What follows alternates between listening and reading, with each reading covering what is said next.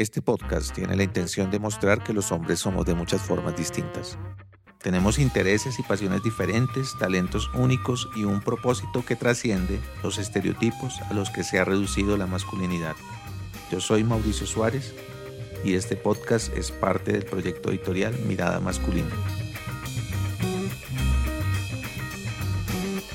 Conocí la experiencia de Johan como un hombre cuidador a través de Facebook. Me llamó muchísimo la atención la primera vez que supe de su historia y dije, es un hombre que vale la pena conocerlo. Además me sentí profundamente identificado. Espero que resulte tan apasionante para ustedes escucharlo como lo fue para mí. Bueno, entonces para eh, empezar pues esta conversación que tenemos hoy como invitado en este espacio a Johan Benavides. Johan pues nos va a compartir algunas de sus vivencias y de su sentir. Sería muy importante también que nos compartieras ¿Cómo ha sido esta experiencia para ti de ser hombre? ¿Quién es Johan? Eh, para empezar. Mauricio, bueno, muchas gracias por esta invitación. Yo soy Johan Benavides, yo soy periodista, soy docente universitario, tengo una carrera en diferentes medios de comunicación ya de 11 años y cuatro como docente universitario. Ha sido un camino muy bonito porque mi papá es periodista y mi mamá era profesora. Entonces yo en la adolescencia tenía claro que quería seguir alguno de los, de los caminos, de los ejemplos que ellos me habían dado de su vida laboral. Entonces yo decía que yo quería ser eh, pedagogo, pero mi papá me decía, no, es que la pedagogía es complicada, pues usted si va a seguir la carrera de su mamá, pues tenga en cuenta que va a ser profesor de colegio y pues hasta ahí va a llegar. Entonces más bien estudié otra carrera y más adelante por allá, cuando ya esté cumpliendo 30 años, entonces busca la posibilidad, si todavía siente esa vocación de ser docente, de trabajar como, como profesor. Entonces yo le dije, bueno, entonces voy a estudiar periodismo porque a mí también me gusta lo que usted ha hecho y, y, lo que yo he visto de su trabajo. Entonces estudié comunicación social, periodismo, me fue muy bien digamos, en mis inicios, sueños cumplidos de todo universitario, que es estar en los medios de comunicación, escribir em, en televisión, todo eso lo logré hacer. Y ya siempre estaba ahí la, la, espinita de ser profesor, de ser profesor y se me han dado las cosas y pues ahora soy docente universitario, estoy dedicado más a ser profesor que, que periodista porque pues los medios están muy complicados, después de la pandemia se pusieron muy complicados los pagos, mm, el tiempo que uno tiene que invertir, ¿no? Eh, es un trabajo 24 horas al día, 7 días a la semana, entonces yo ya quería como tener también otro estilo diferente de vida porque pues fue como muy agitado todo, estar ahí de lleno a un medio de comunicación, entregarle muchas cosas sobre todo tu tiempo. Entonces ahora pues logro hacer más cosas con, que la docencia me permiten hacer. Y han sido dos carreras muy bonitas que espero seguir construyendo, espero seguir por esa línea y pues eh, ahí me he mantenido, me he sostenido como todo en, en, ah, pues a cualquier profesional. Es muy difícil la vida laboral hoy en día, ¿no? El tipo de contratación que hay en todo lado, eh, las exigencias cada vez que hay, etcétera. Pero bueno, pues eh, siempre uno está bendecido, entonces ahí va saliendo adelante. Johan, em, quisiera saber si dentro de esa experiencia, ese proceso, que pareciera pues que tuviste un modelo clarísimo también con tu padre, ¿no? Si encontraste de pronto en algún momento algún tipo de, de carga, de presión en torno a esta actividad, si es una actividad, digamos, masculina o es una actividad para hombres o es una actividad, ¿sí? Eh, ¿cómo, ¿cómo, fuiste también eh, un poco resolviendo ese, ese tema? Pues lo mío no fue algo impuesto, o sea, no es que mi papá me dijera tiene que estudiar esto, tiene que estudiar aquello, no pero posiblemente al ver que mi mamá, o sea, que yo en, mi infancia estuve como muy orientado hacia, hacia la educación de mi mamá, porque mi papá pues se dedicaba a trabajar para poder pagar las cosas en la casa, mi estudio, etcétera. Entonces, digamos que mi figura inicial así más eh, fuerte fue la de mi mamá. Entonces, de pronto él lo que sí temía era que yo me fuera hacia el lado de eh, la educación infantil, por ejemplo, que sí está muy marcada para un rol más femenino que, que masculino. Por eso él me decía, no, a los 30 años usted ya decide si quiere ser profesor y de pronto él lo pensaba en un ámbito universitario como es lo que yo hago en este momento. Yo no he trabajado en colegios, aunque no descarto la posibilidad. Si en algún momento se abre la oportunidad, pues también sería interesante poder tener esa experiencia.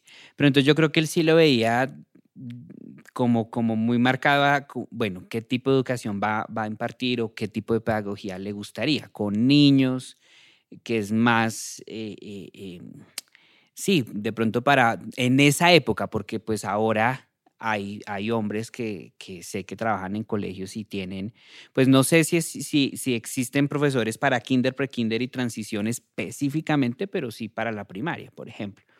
Entonces, pues lo mío no, puedo decir que fue algo impuesto o que, o que hubo un machismo marcado, no, pero tal vez sí, pues por ser una familia conservadora, mi papá y mi mamá muy conservadores. De hecho, eh, yo estudié en un colegio católico, ¿cierto? El colegio claretiano, en la localidad de Osa. Entonces yo creo que pues no fue algo como tan, o sea, mis papás estaban como en esa transición hacia la modernidad, no eran padres tan severos y tan estrictos, pero en algunas cosas de mi crianza por su estilo de vida y la forma como ellos también fueron criados, de pronto sí se veía reflejado. Pero no puedo decir que fui como víctima o algo así, no, porque por el contrario mi hogar siempre fue muy, muy bonito y, tengo los mejores recuerdos. Y fue un hogar también donde se respetaron muchas libertades, entonces no, digamos que no entraría a culpar a nadie porque finalmente yo terminé haciendo lo que, lo que he querido y he sido feliz con lo que hasta el momento pues he logrado. Entonces pues no, no diría que, pero tal vez por lo que vuelvo, insisto, la manera en que ellos fueron criados seguramente así querían como, como encauzarme, pero no, no tenían la culpa de alguna manera. Esta vocación docente tuya o ese proyectarte eh, en un hacer como profesor, como comunicador, habla mucho también de una masculinidad cuidadora, una masculinidad sensible, dispuesta también a, al servicio sí. de otros, ¿no? ¿Tú crees que en nuestra sociedad esa masculinidad es valorada, es, es reconocida? No, yo creo que no. Y yo aquí pues quiero, bueno, ya les hablé un poco de mis papás, pero, pero lo que sí yo quiero compartirles es mi rol de cuidador con mi abuela.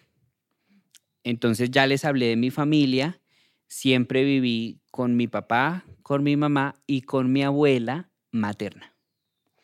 Pero aquí hay que hacer un gran paréntesis porque mi abuela eh, era mi abuela de crianza, no era mi abuela biológica. Es decir, mi mamá quedó huérfana a los nueve años de edad.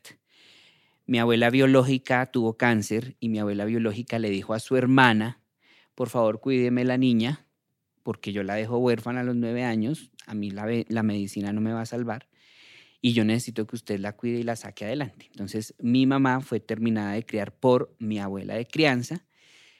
Eh, cuando mi mamá se casa y todo, pues, y yo nazco, entonces ella me enseña que ella es mi abuela, en todo sentido, y que yo tendré que quererla y respetarla eh, bajo esa eh, imagen que ella tenía de que había sido su mamá sustituta, digámoslo así. Entonces, eh, vivimos los cuatro em, y ese era mi hogar. Yo soy hijo único, ¿no? Entonces, mi mamá falleció, ahorita va a cumplir ya 12 em, años, el 19 de julio del 2010 falleció mi mamá de un paro cardiorrespiratorio. Entonces ahí la vida a mí me cambió muchísimo, porque primero fue encontrarme con un hogar ya desintegrado, mi papá al año ya pues se fue de la casa, hizo su hogar, digamos que me acompañó un año, pero él, él tenía que rehacer su vida, era lo más lógico, lo más normal. ¿Qué edad tenías en ese Yo momento? Yo tenía 21 años, tenía 21 años. Entonces, eh, ahí es donde mi abuela de crianza, pues queda muy afectada, porque, porque ella misma decía, yo me fregué tanto para entregarle a, a la hija de mi hermana una calidad de vida que yo era la que tenía que haberme muerto primero y ella no, pero la vida nos cambia a todos.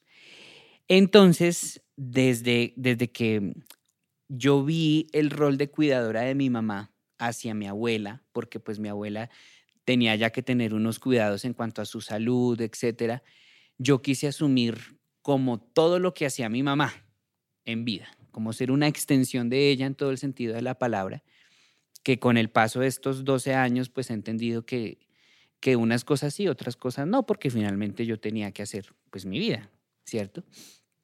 Entonces yo asumo el cuidado de mi abuela. Desde el día, desde, desde la noche en que fallece mi, mi mamá, con algo tan simple como como tener que ir al, a donde estaba el gabinete con los medicamentos para poder dormir a mi abuela que había entrado en, un, en una crisis nerviosa por la muerte de mi mamá y yo tener que asumir y decir, yo por qué nunca le pregunté a mi mamá cuál era la pastilla de dormir de mi abuela y ahora tengo que mirar aquí cuál es, ¿cierto? Y tener que decirle, abuela, ¿usted sabe cuál es la, la, No, yo nunca, yo no sé porque todos dependíamos de mi mamá. Mi mamá pues sin querer decir que éramos inútiles en la casa, pero mi mamá era el centro de todo y sin ella no, no funcionaban las cosas como, como, ¿cierto? Entonces, desde esa noche yo empiezo el rol de cuidador. Y desde esa noche soy yo el que le doy ese soporte eh, sentimental y espiritual a mi abuela y le digo, tenemos que salir juntos adelante, porque mi mamá ya no está con nosotros. Eh, pero fue muy difícil al principio porque mi abuela se negaba. Pues mi abuela decía, sí, usted es un muchacho muy juicioso porque toda la vida lo ha sido. Eh, así lo crió su mamá y lo crió su papá, pero usted no me va a cuidar a mí. Porque usted tiene que hacer su vida. Porque entonces mi abuela quedó como en, como en, en, en un momento de una incertidumbre terrible de no saber quién la iba a cuidar.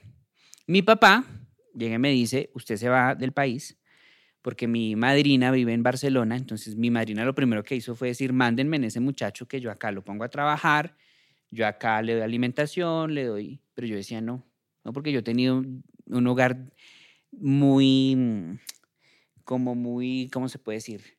Muy de la casa, muy hogareño. Yo no he sido desprendido de mis padres para decir, ah, sí, es que yo cojo un vuelo y yo me voy. Porque no, siempre fue la figura mamá, papá, abuela, ¿sí? Siempre estuvo el hogar ahí muy constituido. Entonces yo decía, no, yo no puedo salir corriendo así.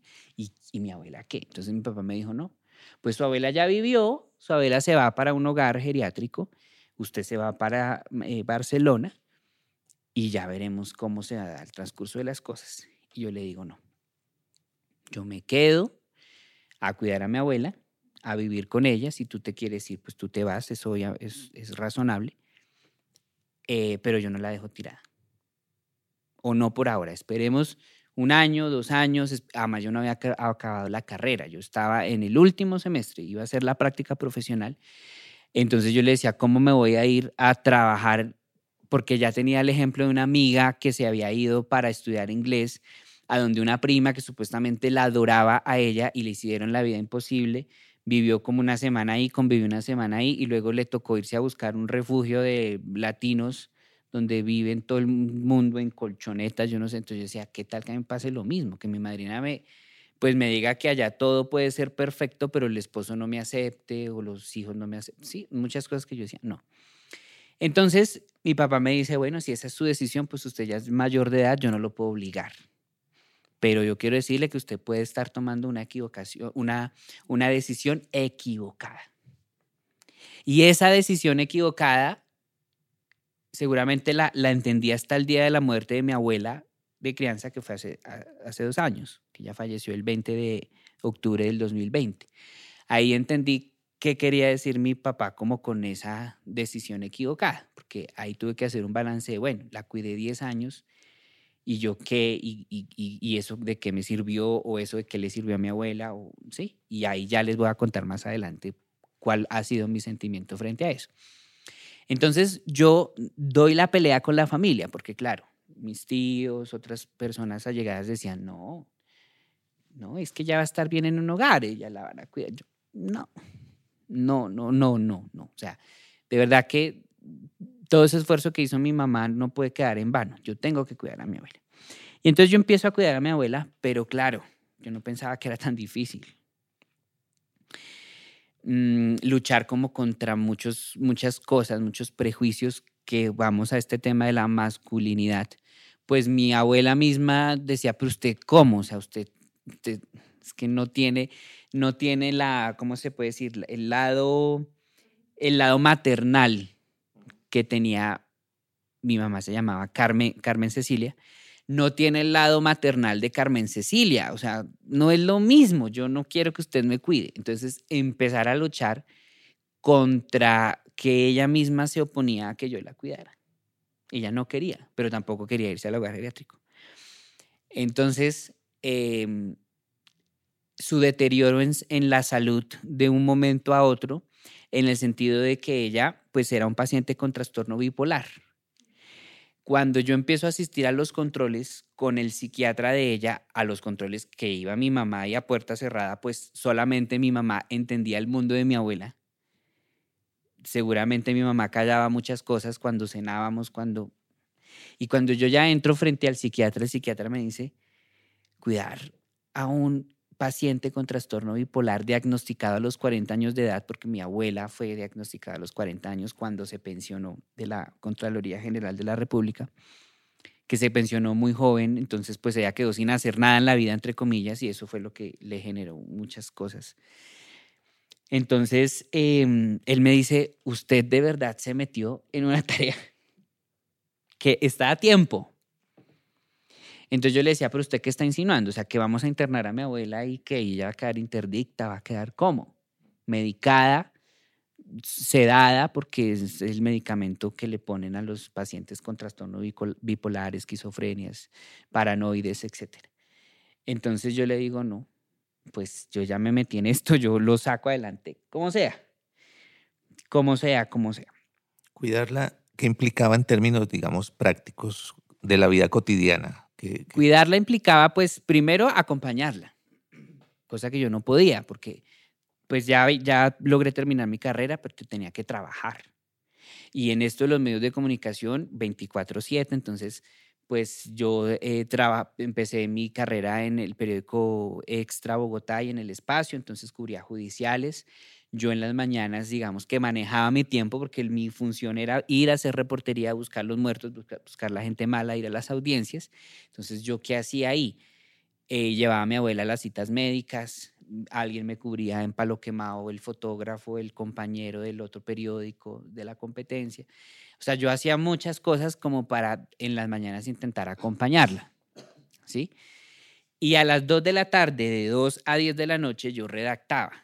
Entonces, pues en ese, eh, ahí em, me la cuidaba alguien o pues ella sabía que yo estaba ya pues en el periódico, etcétera, pero que en las mañanas pues era mi tiempo con ella parcial, como en la manera que yo lo pudiera acomodar implicaba acompañarla a todas sus citas médicas, que eran muchas, que yo mismo después dije, no, pero esto hay que quitarlo, porque era de todo. O sea, claro, una persona, un adulto mayor, entonces tiene las miles de enfermedades, pero yo la veía muy sana a ella. Yo le decía, a ver, em, no sé, por ejemplo, una cita médica con reumatólogo. Yo decía, pero reumatólogo, ¿por qué? Usted no se puede mover, ve las articulaciones, ¿qué no, yo estoy bien. Entonces fui suprimiéndole muchas cosas y fui haciéndole ver que ella podía ser una mujer sana para la que tenía, que eran 82 eh, años en esa época.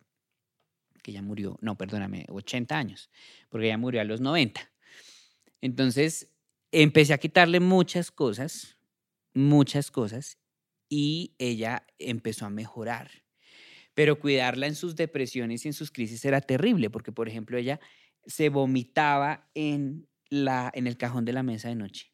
Y yo llegaba a trabajar y me encontraba con escenas como esas y con crisis de, de agresiones hacia mí físicas que ya me pegaba, me insultaba, no quería vivir.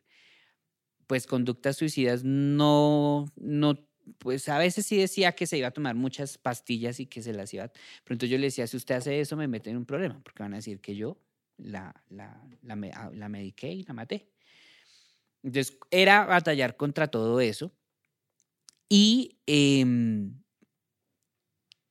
bueno, así, así transcurrieron muchos años, Pero mi abuela hubo un tiempo en que estuvo muy funcional. Mi abuela hubo un tiempo en que salió adelante, ella cocinaba, ella hacía cosas en la casa, ella tejía, ella empezó a hacer muchas cosas que yo decía, bueno, todo este proceso mío y todo este sacrificio de estar acompañándola quiere decir que sí está teniendo fruto, quiere decir que ella sí está saliendo adelante y entonces era una esperanza para mí. Yo decía, ah, bueno, si ella está saliendo adelante, entonces yo puedo salir adelante con ella.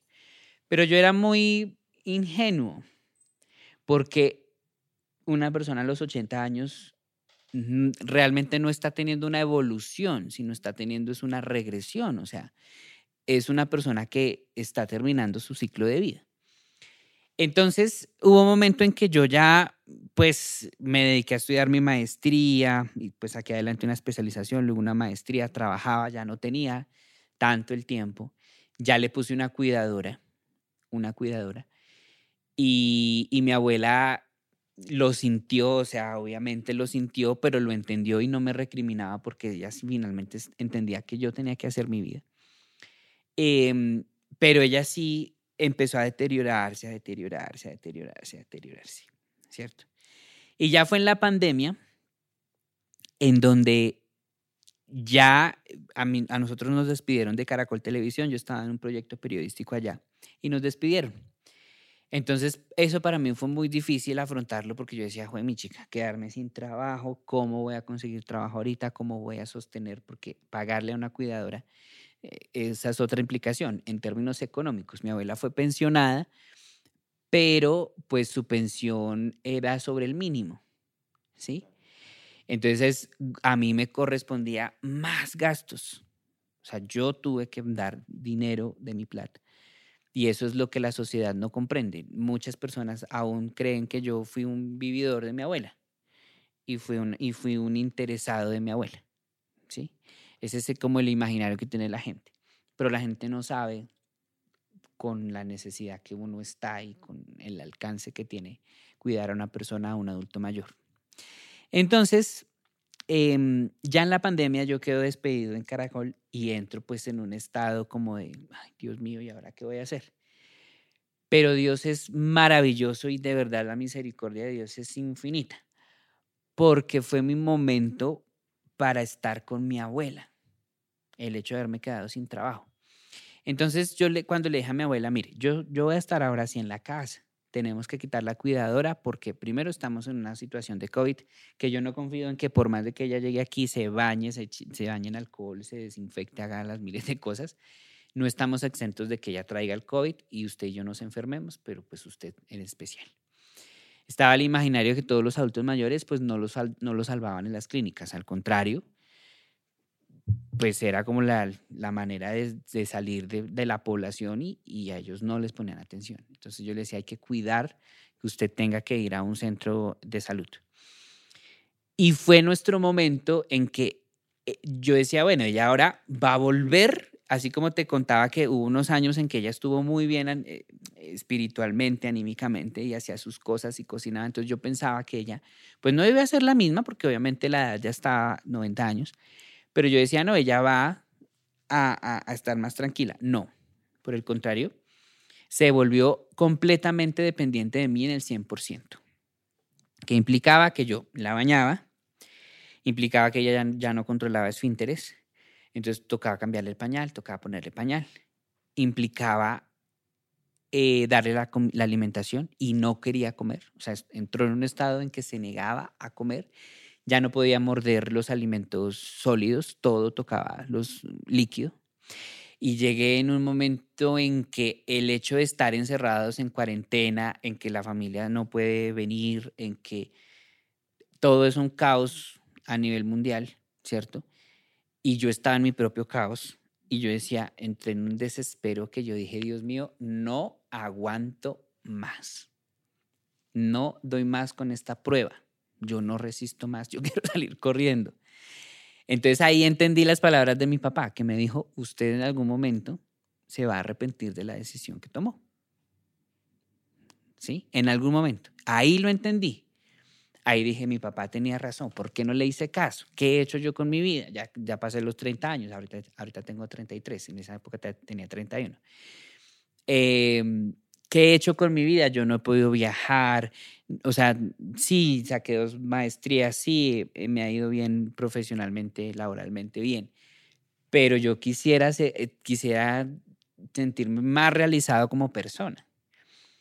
No tengo un hogar, entonces no he hecho una vida con una persona, con una pareja, siempre he estado ahí, o sea, mi abuela ha sido todo para mí y yo todo para ella, pero ¿y qué? ¿Qué con todo eso? Dios mío, yo no aguanto más. Yo no soporto más esto. ¿Sí?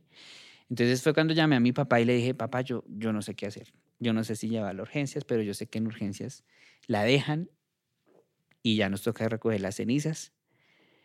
Em, no sé qué hacer. Entonces él ahí me cuestiona y me dice, pues yo tampoco sé qué hacer. O sea, usted es el que sabe qué es lo que tiene que hacer.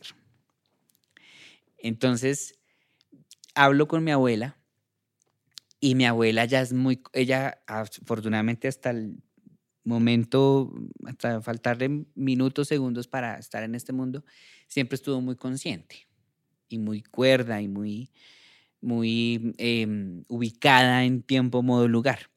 Entonces yo le dije, abuela, yo ya no doy más. Yo estoy cansado. Estoy desesperado en este encierro, no tengo trabajo, no puedo hacer nada, yo no la puedo dejar a usted sola porque terrible. Entonces mi abuela dijo, sí, yo tampoco puedo más. Tenemos que encontrar el final. Y yo, pero ¿y, cómo? O sea, entonces ella misma dice, vamos a orar, yo ya tengo que irme de este mundo. ¿Sí? Entonces ella me dijo, lléveme a urgencias. Le dije, yo no la llevo a urgencias yo no la llevo a urgencias porque es que yo he luchado para que usted esté en su casa y esté en su casa bien. Por eso nunca quise que la internaran en ningún lado. Nunca. Entonces hay que pedirle a Dios que usted, que su final sea en su casa, una muerte digna, una muerte tranquila. Y empezamos como en ese pacto, los dos, en ese despido que fue tan doloroso en donde yo le mostré mucha fortaleza, pero a la vez yo decía, no, o sea, es que ver a una persona cómo se le va acabando la vida, eso es difícil. Y yo les puedo decir que el último mes, que ya fue el mes en que, es que de verdad, yo les puedo asegurar que es ver el estado de, de, de indefensión de un ser humano en su máxima pues no sé, categoría, como, como se pueda decir. Y es muy complicado. Entonces yo decía, bueno, Dios mío, esto es una prueba, pero pues yo espero que todo salga bien, que sea tu voluntad, si es este año, si es el año entrante, pero que ya no sufra, que yo no, que yo no sufra. Y fíjate que fue muy rápido. Fue un proceso muy rápido, muy rápido. Mi abuela, ella eh, siempre eh, estaba como muy afectada de los pulmones porque ella, le daban, se le llenaban de flemas. Entonces, eh, ya mm, la solución era que yo la llevaba a urgencias, le hacían nebulizaciones y ya. Los médicos siempre le quisieron poner oxígeno, siempre les dije, no me le ponen oxígeno. No necesito. Porque donde ella, donde yo hubiera hecho todo lo que los médicos decían, como mi mamá lo venía manejando, no es que esté diciendo que mi mamá hizo mal su trabajo, pero yo cambié muchas cosas para mi comodidad también. Y yo decía, no, imagínese, ahora esperar aquí a que no llega el oxígeno, a que no puedo dormir sin oxígeno, a que vaya autorice, que esa es otra de las implicaciones. Yo tuve que batallar con las peores EPS que fueron Café Salud, o sea, primero Salud Cod, Café Salud y luego Medimas. La peor EPS que ha tenido este país. Entonces, al ser periodista, todo me, tocaba manejarlo por prensa. Y ahí hago una cuña para todos los jefes de prensa que me ayudaron a mí, porque si no hubiera sido por ellos, no sé, hubiera sido un ciudadano más de los que le niegan el medicamento y se muere el paciente porque no le dan el medicamento. Entonces, yo como salía en televisión, salía en City Noticias, a mí me corrían y decían, no, primero hagámosle a ese periodista porque si no, terrible. Entonces, eh, batallé hasta con el mismo sistema de salud, porque me, a mí me tocaba agarrarme con la señora de la ventanilla, con el médico, con el fulano, con, el, con todo el mundo, porque es difícil en este país que los medicamentos de alto costo que tomaba mi abuela, se los den a un paciente. Entonces, eh, ya esa preparación, entonces entramos ya en ese, en ese proceso final y fue muy rápido. Fue más rápido de lo que yo me imaginaba.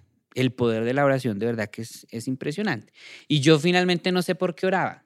No sé si oraba, o sea, yo para que todo se diera en, el, en, como en el mejor de los términos, pero sobre todo por su bienestar, porque ella no sufriera, porque yo ya la veía muy malita, porque yo le decía, Dios mío, yo no puedo creer que uno como ser humano de verdad llegue a ser tan dependiente que si uno se orina, que si uno tiene un dolor de estómago, ya, o sea, si yo no iba, si yo no estaba, ¿quién más? Entonces yo decía, ¿qué, qué dolor tan grande para ella? O sea, ¿cómo se siente un ser humano desde su dignidad, ¿cierto? por más confianza que tuviéramos los dos. Y ahí va también lo, masculino. Entonces, a ella la vergüenza de tener que presentarse desnuda ante mí para que yo la bañara, para que yo la limpiara, para que yo sí. Ella sufría mucho con eso. Yo le decía, en estas alturas no sufra por eso, porque yo no lo hago, lo hago con todo el amor y con todo el cariño. No, no, no. Pero ella decía, no, es que usted no está para eso, o sea, usted, gracias por todos sus cuidados, pero tampoco hasta ese límite, ¿cierto? Creo que pasamos todos los límites. Y entonces ya se da la muerte de ella en medio de, de, un quejambre que yo nunca le había conocido. Yo creo que todo, cuando uno convive con una persona, uno le termina conociendo muchas cosas a la persona pero ese quejambre en especial que ella cogió desde, como desde hacía dos días, antes de su muerte, yo no le conocía ese quejambre.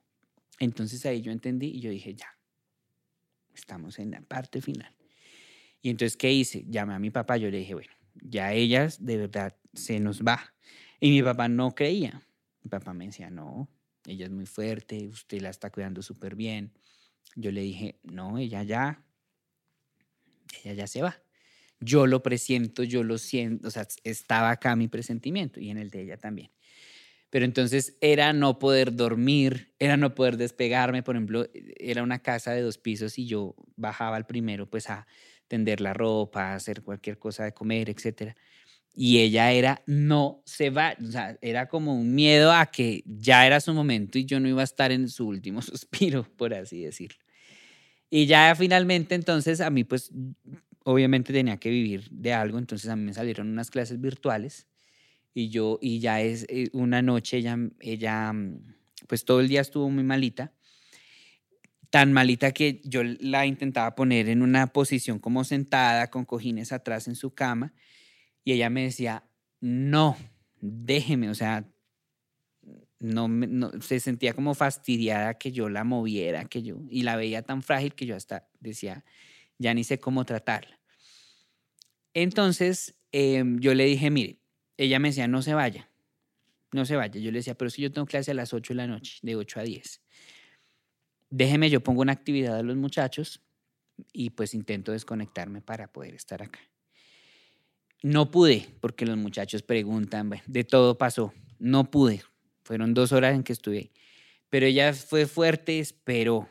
Entonces ya a las 10 eh, nos pudimos quedar ahí eh, como medio dormidos. Pero ella con su quejambre, que no me dejaba dormir. Pero ya de, mi mismo cansancio, yo quedé dormido. Es decir, yo no la vi morir como tal porque cuando yo ya me levanté eh, así preocupado que ya pues no escuchaba el quejambre, ya fue su final. ¿Sí? Pero entonces, esto se los cuento es porque yo después de la muerte de ella he tenido muchas preguntas y es, ¿por qué yo tuve que ver morir a mi mamá? Que es otra historia. Y por qué luego, 10 años después, a mi abuela. O sea, la muerte, ¿por qué de esa manera conmigo? O sea, pero finalmente era la muerte que yo soñaba para ella. Y y el momento para mí, porque cada vez que yo me iba a trabajar, yo decía, ¿y si yo llego y ya, ya no está? Y por ejemplo, a mí a veces me tocaba hacer viajes para hacer cubrimientos.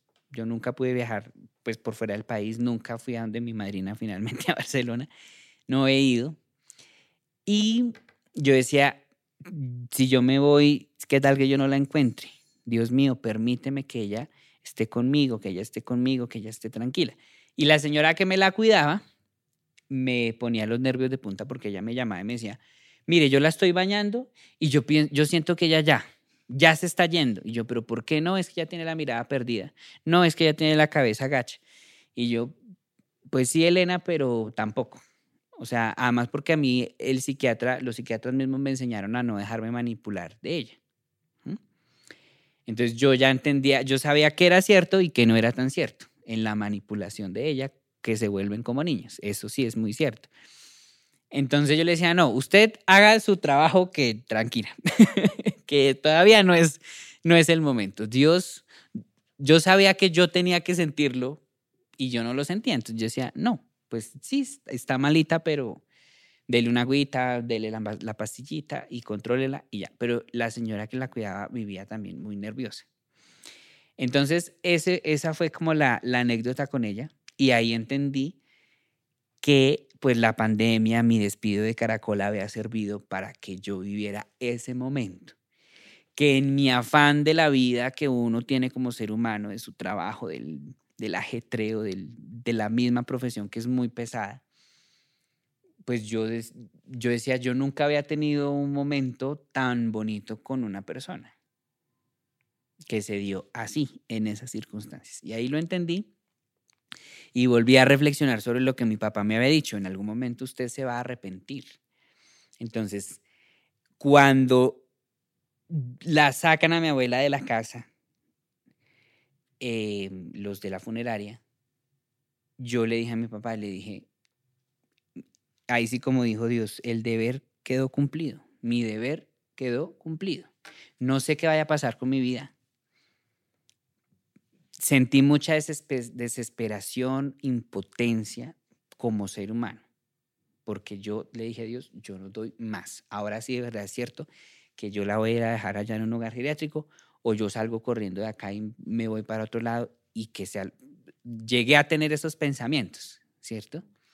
llegué a tener pensamientos en que, que yo decía, que peleaba con Dios, que yo le decía, no, yo no, que estoy pagando también, ¿cierto? Que porque yo no pude, pude tener una vida de un joven normal, que hiciera su carrera, que viajara, que, que fuera a fiestas, que, ¿por qué no pude tener eso? O sea, ¿por qué me... Y por, y, pero cuando ella ya se la llevan, entonces yo digo, Dios gracias y perdón, porque ahora entiendo que ella no hubiese podido morirse más dignamente y más tranquilamente si, si no se hubieran dado las cosas como se dieron.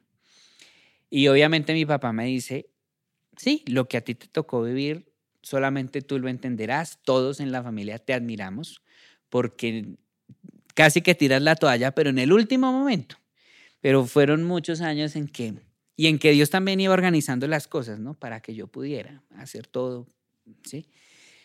Entonces, eh, así se dieron las cosas y ahí entendí que mi rol de cuidador, pues fue, es algo que solo me pasó a mí y, y yo hablo con amigos que, por ejemplo, tengo un amigo que también vio a su mamá, tuvo un cáncer terminal, pero fue un cáncer que le duró como cinco años, entonces fue el miedo de él y la angustia de él por cinco años, pero él nunca estuvo, o sea, él daba la plata, él dio el mejor tratamiento, él eh, contrató la mejor enfermera, pero él dice, yo no pude, a mí me, yo no podía, mi mamá era insoportable, yo no, yo en cambio, yo sí puedo dar fe que yo estuve en el proceso en el que de pronto también se requiere una vocación o una entrega o, una, o un don especial. No es para todo el mundo.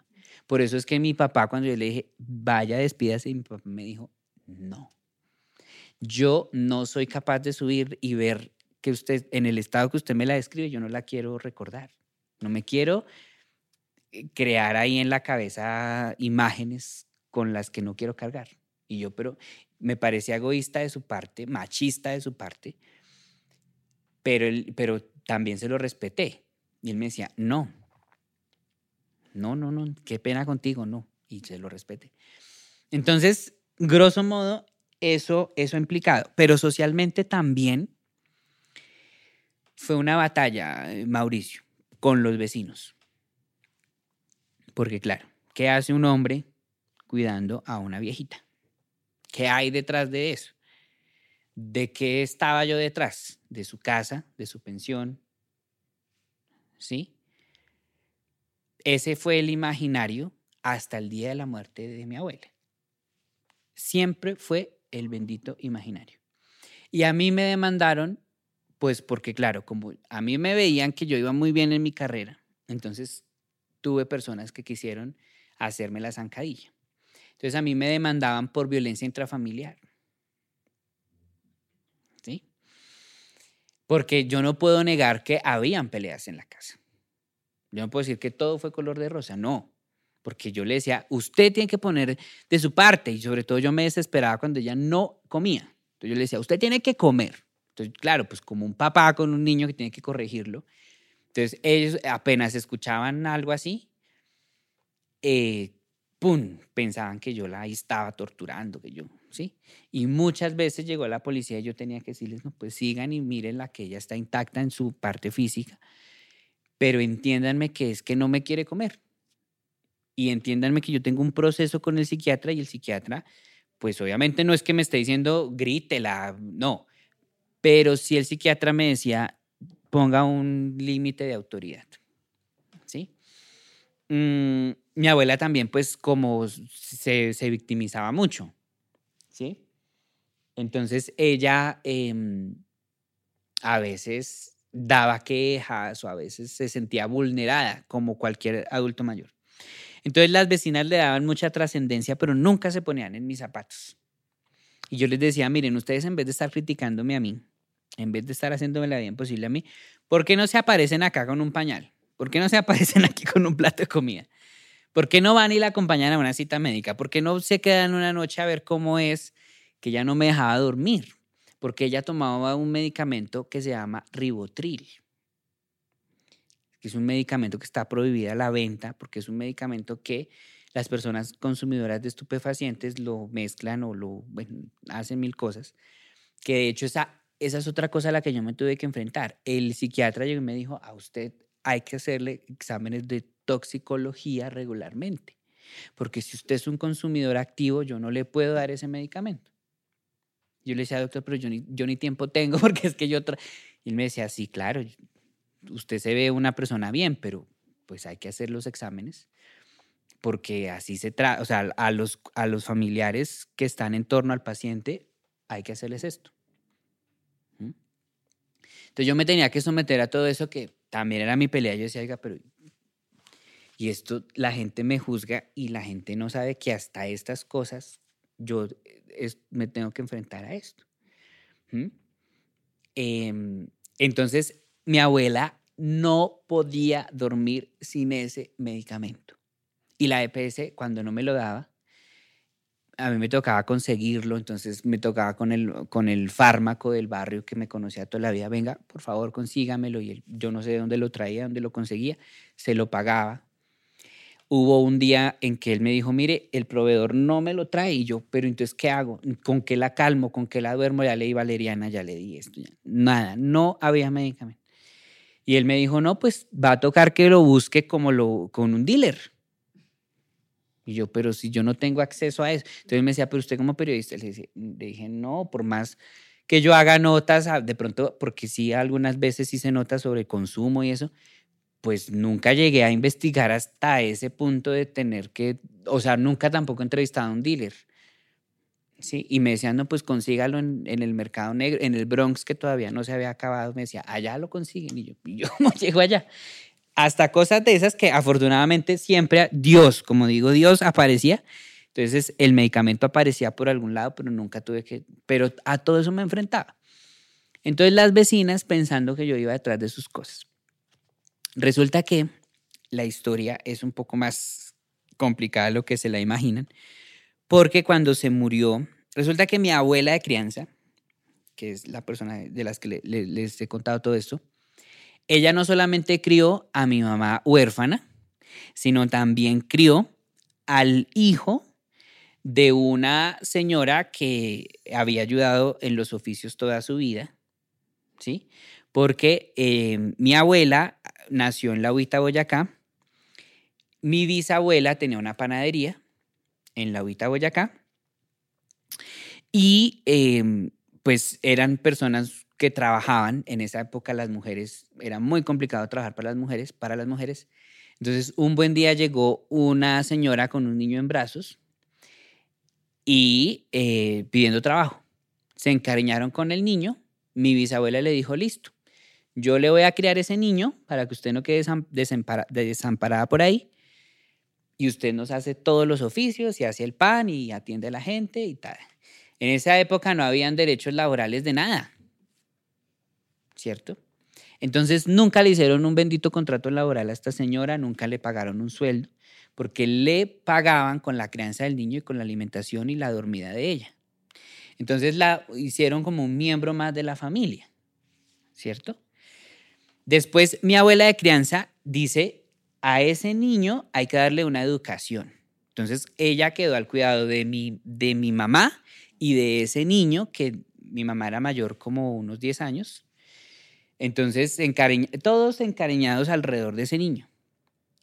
Entonces, ese niño resulta siendo un tío para mí. O sea, cuando yo nazco, mi mamá me dice, esta es su abuela, no es su abuela biológica, pero es su abuela. ¿sí? Usted tiene que este quererla. Y este es su tío, que muchos años, y yo decía, pero si mi tío es casi negro, moreno, negro, y yo soy blanco y usted es blanca y mi familia es blanca, ¿por qué él es mi tío? No pregunte, es su tío. Después fue que me contaron la historia, cómo había sido.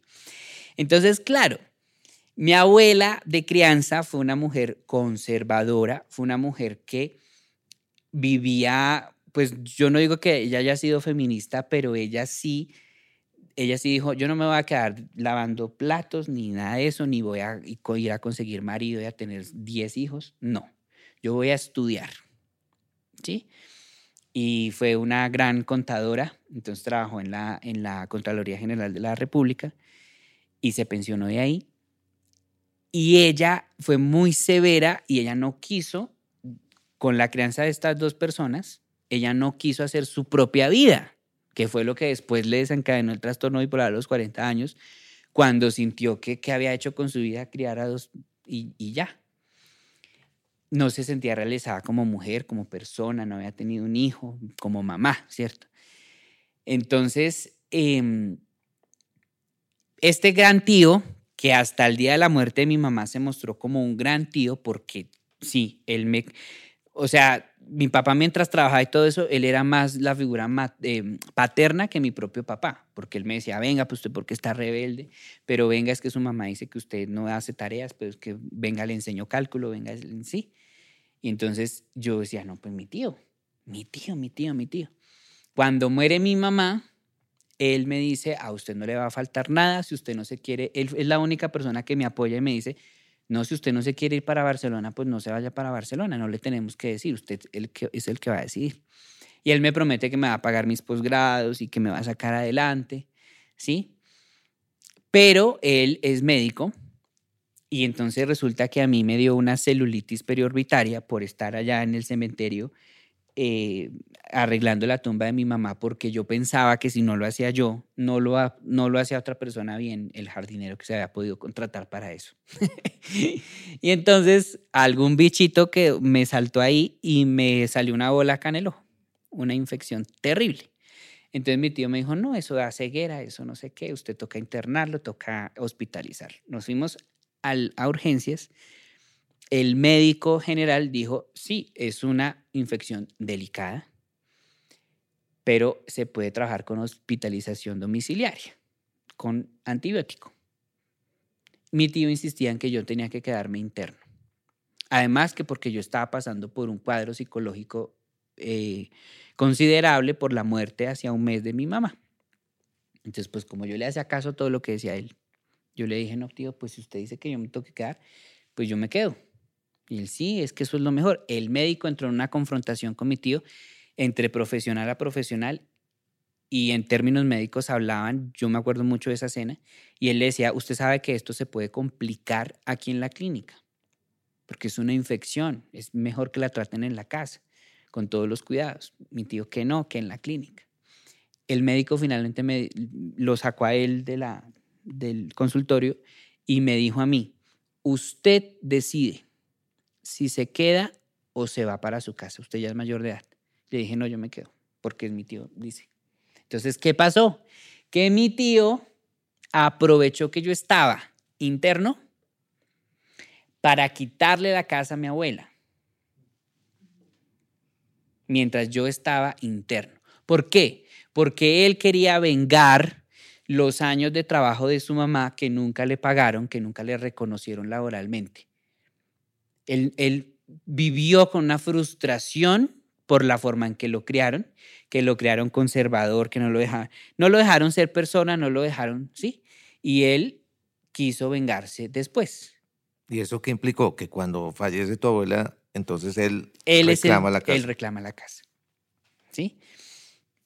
Entonces, mm, me dejó ahí interno, él hizo todo este proceso con mi abuela, claro, pues mi abuela, como yo les indiqué al principio de la historia, ella decía, ¿usted qué me va a cuidar a mí? Usted tiene 21 años, mimado, consentido, sobreprotegido por su mamá, no sabe hacer nada, no sabe salir a coger un bus, porque así era, pues sí, o sea, tan, tan hogareño que fui.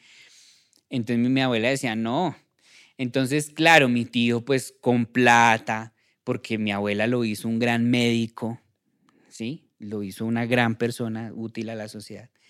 Entonces, él le dijo, no, conmigo usted va a tener todo, va a tener su medicación, va a tener tal. Entonces mi tío medicaba a mi abuela con ese tal ribotril que les digo y no sé con qué otros medicamentos más de psiquiatría para tenerla a ella dormida y la hizo firmar una escritura de la casa. Entonces cuando ya una vecina me llama a mí me dice, mire, usted tiene que salir de esa clínica. Claro, yo entré en depresión. Entonces a mí también me mantenían medicado, yo no sé si por orden también, instrucción de, mi tío. Y fue cuando yo le dije, papá, sáqueme de aquí. Yo tengo que ir a mirar qué está pasando en la casa, tengo que ir a, tomar posesión de la casa y de las cosas y la vida tiene que continuar. Y pues de a mi abuela.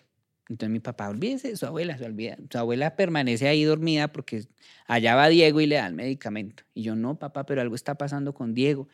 Claro, como toda la vida él nos había mostrado una faceta, por ejemplo, cuando mi mamá le dijo, es que este es mi novio, yo me voy a casar con él, sí, cases. O sea, fue un falso de tiempo completo que durante muchos años craneó cómo iba como a, poner justicia después, ¿cierto? Entonces, bueno, yo salgo de la clínica, le muestro a mi abuela que yo sí puedo sacarla adelante. Eh, se perdieron muchas cosas de mi mamá, joyas, etcétera, que yo decía, increíble, o sea, qué momento un, me sentía robado, o sea, yo me sentía que me habían sacado las cosas de mi mamá. Bueno, pasó el tiempo, como dos años, y a los dos años mi abuela me bota la perla y me dice, oiga, usted me ha cuidado de este tiempo, usted me demostró que usted sí va a heredar mi casa. Camine, vamos a una notaría. Y yo le digo, no lo tome, toda, o sea, no tome esta decisión todavía, porque es que está, yo mismo le digo, es que está Diego, pero Diego no está aquí, Diego se apareció, fue los primeros meses de la muerte de su mamá y ya. Y lo que hacía así era medicarme y todo eso. Él no está aquí, él no merece nada, él no me trae a mí un yogur, él a mí no me trae nada, él no me visita, entonces él no merece. Yo le decía, pues por lo que haya sido, él estará ocupado, él, sí, la mamá, pues él también se dedicó a cuidar a su mamá, La señora que les digo que toda la vida ayudó en los oficios de la casa. Entonces yo le decía, pues el, rol de él es como mi rol, él está cuidando a su mamá, yo la estoy cuidando a usted, o él no puede estar, o sea, yo lo intentaba justificar de alguna manera, aunque sí extrañaba, y yo decía, ¿por qué tan ausente si pues había sido un buen tío hasta la muerte de mi mamá? Entonces mi abuela me dice, vamos a la notaría. En la notaría llegan y nos dice, pues primero tuvimos que ir a Catastro a hacer un documento. Y en Catastro le dicen, señora, pero es que, a ver, otra vez un número de cédula. Otra vez, tercera vez, señora, no le aparece nada. Usted no tiene una casa, usted no, usted no tiene nada en, en el mundo, no tiene nada. No tiene nada material. Y ella, no, ¿cómo así? Yo tengo una casa. Señora, no aparece. Entonces yo le dije, bueno, venga, nos sentamos, usted me cuenta qué fue lo que pasó. Ella me dice, no, yo lo que recuerdo es que cuando usted lo hospitalizaron, él me llevaba a las mejores pescaderías, a los mejores restaurantes. Eh, me, eh, me, le pusieron una empleada, una señora que después a mí me tocó sacar porque la señora era chismosa de todo. Decía que yo le iba a poner veneno en el agua de las pastillas a mi abuela y la mantenía así asustada a ella.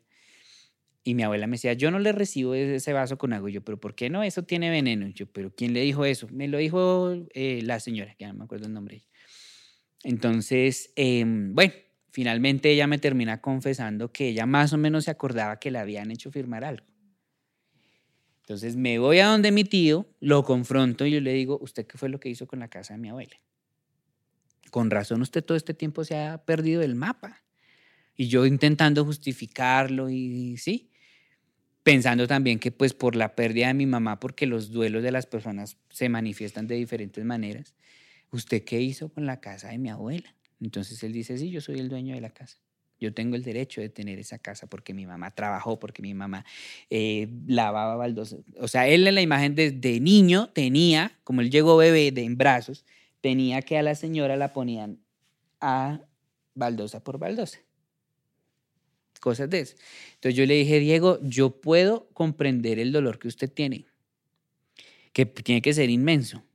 Y de pronto usted ha sentido envidia por mí porque yo tuve una creencia completamente diferente. O sea, a mí me lo dieron todo, a usted lo limitaron en muchas cosas. ¿Sí? Usted nunca conoció, o lo que entiendo es que él nunca conoció a su papá. O sea, la vida de él es otra historia, una gran historia. Y yo le dije, pero yo no tengo que cargar con esas culpas. Aquí usted tiene el derecho del 50%, yo tengo el derecho del otro 50%. Primero, por consanguinidad y segundo, porque yo estoy eh, viendo por mi abuela. Entonces usted no, ha podido cogerse la casa por la derecha. Tenía que haberme sentado a mí y decirme, mire, yo en el alma siento que esta familia ha sido una mierda con mi mamá y conmigo, a pesar de que el imaginario que yo tengo es que a usted lo sacaron adelante y nunca les faltó nada tampoco. Pero si usted tiene rencor contra, contra mi familia biológica, ¿sí? pues tendría que haberme sentado y haberme dicho, yo necesito que me reconozcan. Dijo, no, porque yo sabía que ustedes no lo iban a hacer, que su papá se iba a interponer, que sí. Entonces él lo quiso hacer por la derecha. ¿Yo qué hice?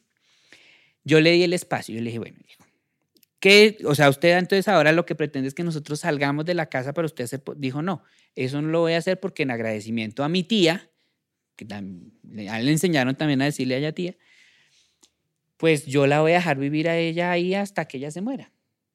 Yo le dije, usted me da su palabra, o sea, yo puedo contar con eso porque yo no quiero que usted en un año, en dos años, le dé la locura también y, llegue y me diga que me va a sacar de allá. Me dijo, no, yo le aseguro que no va a pasar. Bueno, entonces yo le di tiempo a él. Yo dije, esto se soluciona con tiempo. Hay que dejarle su espacio, ta, ta, ta. Él nos dejó vivir ahí. Ya cuando mi abuela se estaba ya, pues en ese momento ya, ya iba a su final, que ella ya pues manifestaba eh, querer irse, yo le dije, usted quiere que yo lo llame para que usted misma pueda eh, pues decirle que no me deje en la calle a mí. Y ella dijo, no, porque ese señor viene y me mata ese señor si viene, me inyecta, me pone algún medicamento, yo no quiero, no lo quiero ver. Fue una mierda, fue una porquería, fue lo peor que nos pudo haber pasado haber recibido. En palabras de ella decía así, haber recibido esa plaga. O sea, desagradecidos, se les dio todo y, y mire cómo, cómo fueron después ellos con nosotros. Yo le decía, sí, pero ustedes también tuvieron parte de la culpa por desconocimiento, por muchas cosas, por el mismo carácter de ustedes. O sea, la única que fue justa y por la que mi tío tuvo lealtad hasta el día de su muerte fue con mi mamá. Porque como ambos eran niños, ¿sí? Entonces se criaron sin, sin vainas, ¿sí? Sin, fueron muy transparentes el uno con el otro. Entonces, yo le dije, bueno, madre, me parece muy egoísta de su parte porque, porque pues también de alguna manera es dejarme desprotegido a mí después de todo lo que yo he hecho por usted. Pero si usted está tranquila y si usted me dice que así se quiere morir, pues yo le respeto, porque si esa es su voluntad, pues yo se la respeto. Y hasta el último momento así fue. Entonces, al morir ella, obviamente él se entera de la muerte de ella y él dice, ah, bueno, Ya usted no tiene nada que hacer en la casa. Lo quiero afuera. Yo, obviamente, eh, por un tema de, de, de, control emocional, no, no volví a vivir en la casa. O sea, yo ahí mismo me, fui para Bucaramanga un tiempo y, y no volví a, a, la casa porque, pues, los recuerdos, todas las cosas. Pero eh, dio la casualidad que esto coincidió con un tema de que la empresa Metro Bogotá, tres años antes de que falleciera mi abuela, un día llegó y dijeron necesitamos esta casa, la necesitamos comprar, porque por acá va a pasar el metro. Entonces, entonces como siempre pasa, las empresas piensan que esas casas pues son fáciles de comprar. Entonces, lo primero que me dijeron, esta casa está hipotecada, le dije, no, pero esta casa tiene un problema peor que una hipoteca porque tiene un problema familiar de muchos años, de ta, ta, de mi abuela. Entonces Metro dijo, no, lo primero que tenemos que hacer es garantizar que la señora esté en su casa. No la queremos trasladar y eso lo respetaron hasta el final. O sea, ellos quisieron esperar a que ella se muriera. Pero obviamente cuando ella se muere, entonces ya ellos empiezan a agilizar, agilizar, agilizar todo. Y ahí es donde yo le digo a mi famoso tío, le digo, concilie conmigo. Dese cuenta cómo fueron las cosas, dese cuenta cómo fueron mis cuidados y él hasta el momento no ha querido ceder. Tanto así que a él, bueno, primero yo le dije, listo, pues yo tampoco soy un imbécil y menos pues para la edad que tengo. O sea, ya, ya no soy el sobrino que usted conoció mimado por mi mamá, ya no. Entonces yo no se la voy a poner tan fácil, yo no le voy a entregar la casa para que usted se las pueda entregar a Metro y corten los servicios y ellos tomen posesión de la casa. Ya los derechos que, Metro Bogotá le respetaron a mi abuela, se lo agradezco, pero ahora, ellos tienen que respetarme a mí unos derechos como ciudadano y es que yo vivo ahí. Y a mí me tienen que dar un tiempo para yo desocupar la casa. Y como yo estaba sin trabajo y todo eso, pues hice validar todos esos derechos. Entonces no se la puse fácil. Y este tipo, en vez de conciliar conmigo, por el contrario, me puso una querella para que yo saliera de allí con policivo, con todo, diciendo que yo no le pagaba riendo y que yo pues estaba tomando, o sea, legalmente yo soy, yo estoy como... Claro, porque yo no tengo que estar ocupando el predio que legalmente es de él, porque está a nombre de él. Jurídicamente intenté todo, abogados, pero ya pues el proceso prescribió porque pues a mi abuela había tocado declarar la interdicta en, vida para que de verdad se justificara que ella firmó obligada. Bueno, muchas cosas que también contra eso batallé y dije no. Entonces, listo, se hizo así. Y ya, eh, pues, ¿qué pasó? Que le pagaron el 70% en diciembre del año pasado. Eh, yo le dije, quíteme la querella porque yo trabajo con el sector público y a nosotros nos piden mucha papelería de policía, de antecedentes. Y aunque a mí yo me aseguré que pues no pasara nada, pero yo decía, ¿qué tal que, pum, yo llegue a pedir algún antecedente y me salga que, que yo tengo una anotación, alguna cosa así? no me contratan. Entonces le dije, no me hagas mal. En eso se dio, dijo, listo, le quito eso, pero entregue la casa por las buenas. Y yo, no, le, o sea, de ahí me sacan desalojado, pero yo no le entrego. Yo no le entrego, no le entrego. Entonces le pagaron a él el 70% y luego Metro Bogotá empieza desde febrero a llamarme a mí, por favor, don Johan, desocupe la casa, desocupe la casa. Este señor no aparece, tenemos miedo. ¿A quién le pagamos el 70%? Por favor búsquelo, porque en el mundo estamos, algo le hicieron, lo mataron, le hicieron algo, pues porque la gente sabía que él iba a recibir esa plata. Entonces yo dije, no, imposible que esto termine en una cosa peor. Entonces yo empecé a buscarlo, él se desapareció. Em, y ya después, entonces, eh, en marzo, me dicen a mí en marzo, no aparece definitivamente, el 30% se va a expropiación es decir, la casa terminó expropiada. Yo ya tengo que salir de ahí más o menos en un mes porque ya tenemos una circular de que pues ya hay que entregarla. Pero es tanto el egoísmo de él que yo decía, ¿cómo es posible que en vez de decir, mire, yo ya recibí el 70, pues usted coja el 30, desocupe ahora sí la casa por las buenas y, usted coja el 30? No, él deja perder el perder entre comillas, porque él después lo recupera, pero es un proceso más largo porque el dinero queda congelado ahí durante un buen tiempo pero finalmente algún día lo, lo, recuperarán. Entonces, fíjense ustedes que la gente a mí me decía, no, es que él es interesado, él va por la pensión, por la... Y finalmente todo esto que yo hice fue voluntario porque económicamente no. Yo no me beneficié. Hasta el mismo funeral lo pagué yo. Entonces, pues, grosso modo, esa es la historia. Johan, muchas gracias por la generosidad. Una pregunta de, cierre que me ha estado rondando mientras escuchaba tu, historia, tu testimonio, y es, mm, siempre se ha dicho que las personas que cuidan de otros generalmente no tienen oportunidad de cuidar de sí mismos, ¿no? De alguna manera te tocó durante 10 años de la vida desentenderte de ti. Mm, ¿De qué manera crees que esto afectó también pues, tu propia vida? ¿Y qué le podría recomendar a otras personas, especialmente a otros hombres, que tengan necesidad de cuidar de otros? Esos dos puntos. Pues yo creo que hay que mm, recibir ayuda. Y yo durante muchos años fui muy, muy terco y muy rebelde y muy egoísta porque yo decía, si yo no lo hago, otra persona no lo va a hacer. Entonces, mi familia me recrimina eso, porque decían, pero es que cuando nosotros íbamos, pero es que cuando nosotros intentamos hacer, pero es que no sé qué. Y ahí tengo que reconocer y haber dicho, yo pude haber, haber en algún momento dicho, necesito ayuda, ayuda, o sea, por favor ahora sí vengan y ayúdenme, ¿sí? que yo lo he visto en otros cuidadores.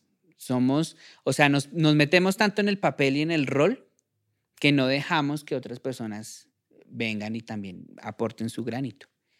Entonces, yo ese sería como el principal consejo que yo les doy. Em, en mi caso, pues yo intenté tener una vida paralela a lo que yo tenía que hacer de acuerdo a mi edad, que era estudiar, trabajar y lo logré hacer. No sé cómo, fui muy bendecido. ¿sí? Fui muy bendecido porque precisamente yo no quería caer en eso de, decir, no, pues ahora voy a depender de mi abuela y no nos alcanzaba tampoco. O sea, así ella hubiera tenido una posición socioeconómica más alta, pues creo que otra, otra, hubiese, otra hubiese sido la historia. Yo ahora puedo reconstruir muchas cosas, todavía estoy joven, todavía puedo hacer de pronto cosas que no hice de los 20 años a, a los 30 años. Mm, yo diría, hay que refugiarse mucho en la oración, eh, hay que volverse muy, em, ¿cómo se puede decir eso? Compasivo es la palabra. Si tú no tienes compasión, no lo hagas porque vas a maltratar a esa persona. Si tú no tienes esa compasión hacia el dolor de otra persona. Es que, por ejemplo, yo ya alzaba el bracito y me decía, me duele. Entonces había que buscar otra manera de bañarle la axila que no fuera alzándole el brazo. O sea, buscar cosas tan simples y tan sencillas, pero que si yo con una fuerza y con un mal genio le alzo el brazo, pues le estoy haciendo daño a ella o a él, ¿sí? Entonces, hay que tener claro el rol de uno. Vuelvo y les cuento el caso de mi amigo que me decía, adoro a mi mamá y sufro con que tenga cáncer, pero no la yo no puedo cuidarla, para eso le puse la mejor enfermera. Bueno, es, fue su manera de, y él seguramente estará tranquilo porque cumplió su deber de hijo de esa forma. Pero hay que, o sea, si uno no lo puede hacer, busque ayuda, busque ayuda. No llegar al punto en el que yo llegué, que también fue por el tema de la pandemia, ¿no? Que cuando yo ya pedí ayuda, pues me decían, pero es que cómo salimos si es que estamos en cuarentena, si es que nos ponen un comparendo, si es... no se podía. O sea, fue que a mí de verdad me tocó con la pandemia. Pero, pero yo sí creo que hay que, y tampoco ser como tan, tan tonto. O sea, uno tiene que exigirle a la familia, o sea, uno tiene que decirle, bueno, si son cinco hijos, ¿qué pueden aportar esos cinco hijos? Así uno esté en Estados Unidos, pues que se aporte con plata porque no puede venir sino anualmente. Si hay una persona que no, que, porque hay casos en que de verdad ha habido hijos que dejan de hacer su vida, no se casan, no tienen hijos por cuidar a sus papás. Y después cuando van, porque con estas historias de Metro Bogotá, ahí en el barrio se encontraron muchos casos así, en el que el que no tuvo hijos, el, el, que, el que no trabajó, el que no tuvo pensión, entonces, ¿cuánto le van a dar a esa persona? No, ahora todos quieren que se distribuya por igual, ¿sí? Y no todos merecen, pero esa persona tiene también responsabilidad porque no le exigió a sus hermanos, usted tiene que hacer eso, usted tiene que aportar, o sea, es como volverse también un administrador, de alguna manera. No permitir que todo recaiga sobre uno, porque claro, los demás dicen, ah, seguramente los... Y claro, los demás, por ejemplo, eh, otros familiares míos, yo veía, que está, yo veía que estaban criando niños pequeños y yo decía, pero yo cómo les voy a poner pereque? ¿Yo cómo les voy a ir a pedir? No, pues la prioridad son los niños. No, son bobadas de uno. No, también usted tiene que aportar. ¿Sí? Es, es, intentar de la manera más respetuosa y manteniendo las mejores relaciones, porque pues las familias son muy complicadas pero intentar no echarse toda la carga, creo yo. Muchísimas gracias, Johan. No a ustedes, de verdad, por este bonito espacio. muy bien, muchas gracias. Esperamos que estas ah, historias de vida también le aporten, pues especialmente a los jóvenes que están pues en esa búsqueda, ¿no? De otros modelos, por llamarlo de alguna forma, otras experiencias que quizás orienten un poco también en, sus decisiones de vida. Sí, señor. Muchas que así sea.